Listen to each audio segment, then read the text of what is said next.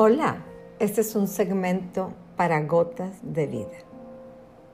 Su único hijo es el título de hoy. Y está basado en Génesis 22:14, que dice, Abraham llamó a aquel lugar Yahvé Jired, que significa el Señor proveerá.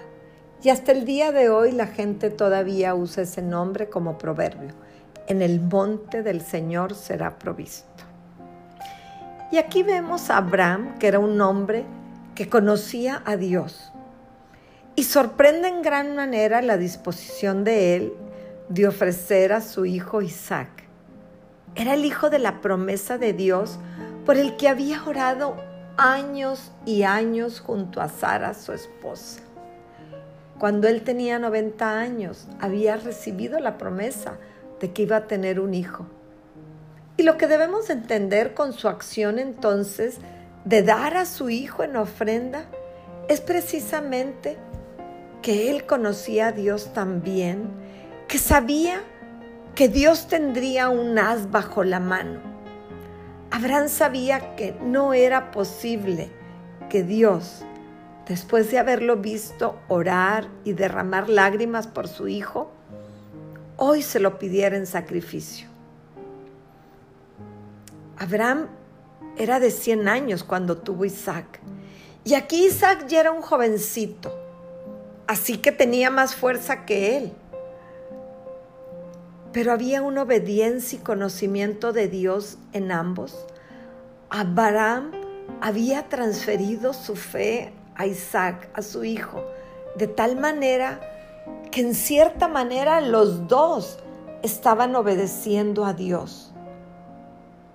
Porque Isaac sabía que llevaba los leños para la ofrenda, pero que no iban cargando ningún cordero, ningún para tal ofrenda.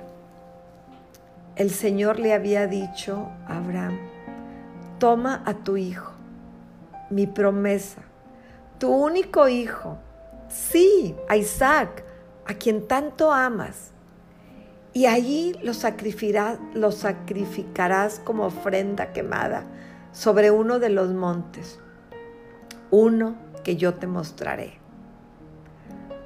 Abraham conocía la voz de Dios. Y con qué dolor y quebranto y shock al mismo tiempo por la petición de Dios. Pero él tenía que discernir hasta qué monte ir. No podía ir al monte equivocado, porque Dios le había dicho que en el monte que Él le indicaría, ahí estaría la provisión, solo en uno. Y en ese momento representaba el escuchar la voz de Dios y el obedecerlo. No se podía permitir la equivocación al igual que nosotros. Cuando Dios nos dice, espera en mí, yo haré, no nos podemos equivocar. Imagínense qué habría sucedido si Abraham se va en otra dirección. Ahí no estaba la provisión. ¿O qué habría sucedido si tan solo él se aferra a la promesa y dice, espérame, tú ya me diste a mi hijo, tú ya me lo diste. Y como dice el dicho de nosotros ahorita, el que da y quita, con el chancla se desquita y se aferra a su hijo, al que ya tenía, y decide aferrarse a su hijo y no a la promesa de Dios. Pero Abraham tenía una relación tan sólida, tan íntima y tan fuerte con Dios que sabía que no se lo podía quitar. Él sabía cómo amaba a su hijo y cómo lo amaba a él. Así que él sabía que de alguna manera Dios lo iba a hacer algo sobrenatural para regresarlo.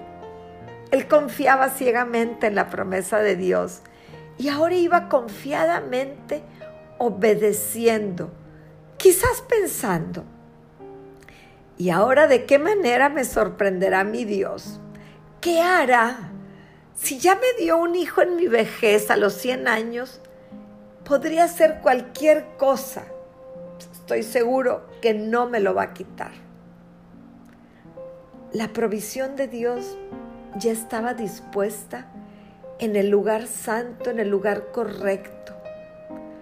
Abraham solo tenía que ser guiado por la dulce y apacible voz y él tenía que obedecerlo fielmente. Ya no podía cometer errores, ya no podía darse el lujo de querer ayudar a Dios buscando por otro lado. Ya había cometido el error con Ismael, ahora tenía que obedecerlo ciegamente e ir al lugar correcto. Hermano, muchas veces tú y yo acudimos al monte equivocado. Creemos que vamos a buscar a Dios y tomamos decisiones apresuradas sin tomar en cuenta a Dios.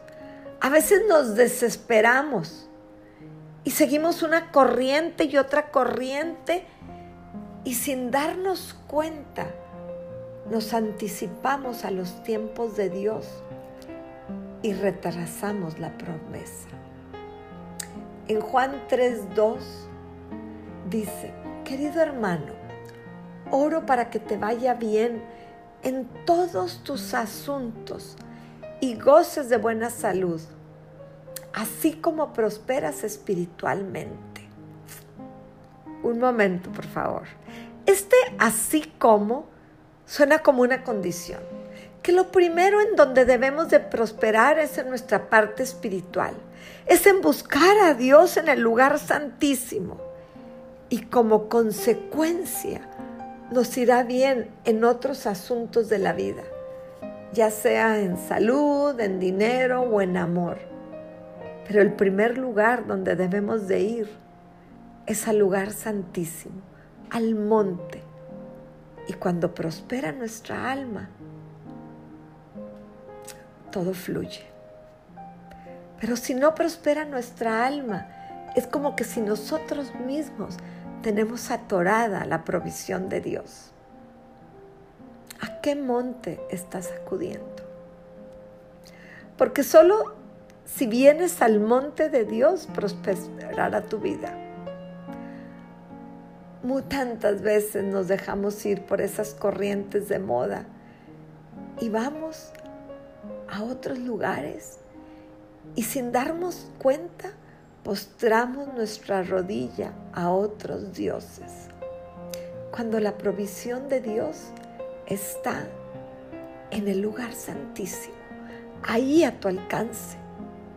Con solo cerrar tus ojos y reconocer que Dios te ama tanto, tanto, que ha dado a Jesucristo, que es el Cordero inmolado, el Cordero de Dios murió por nosotros y que todo aquel que en Él crea no morirá, sino que tendrá vida eterna. El monte del Señor es ese lugar que tú eliges en tu hogar, en la iglesia, pero ahí donde tú estás puedes hacer ese monte del Señor. Encuentra un lugar y dedícaselo al Señor. Levanta un altar al Todopoderoso y ahí ofrece a tus hijos tus sueños, tus dolencias. Ahí pon todo lo que tú amas. Y solo así empezará a prosperar tu alma y la provisión deseada llegará a tu vida.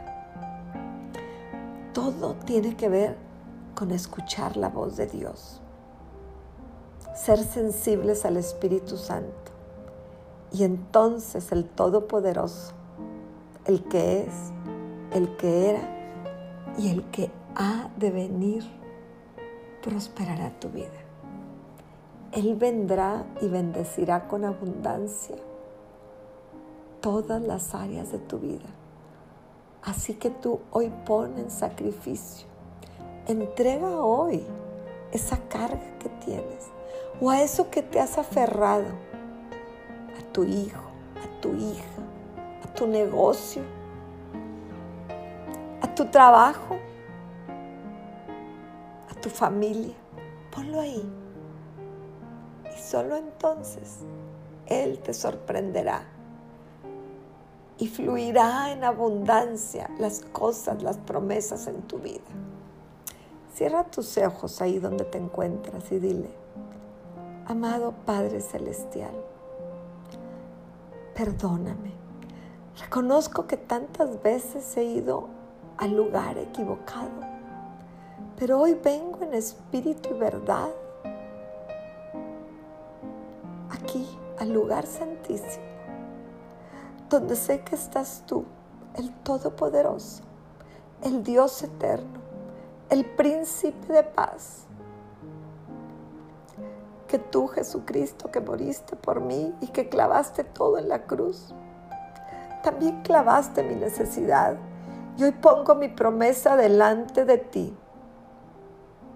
La clavo, Señor, para que tu provisión llegue en el momento previsto yo sé que tú ya tienes la respuesta y que tú nos sorprenderás porque tú nos das mucho más de lo que nosotros podamos pedir o imaginar. Señor, yo te entrego, así como Abraham entregó a Isaac, sabiendo que tú lo sorprenderías. Hoy pongo yo mi petición delante de ti, pongo mi ofrenda y descanso en que tú lo harás en el nombre de Jesucristo. Amén y amén. Esta es una oración del corazón de Ana Lilia para gotas de vida.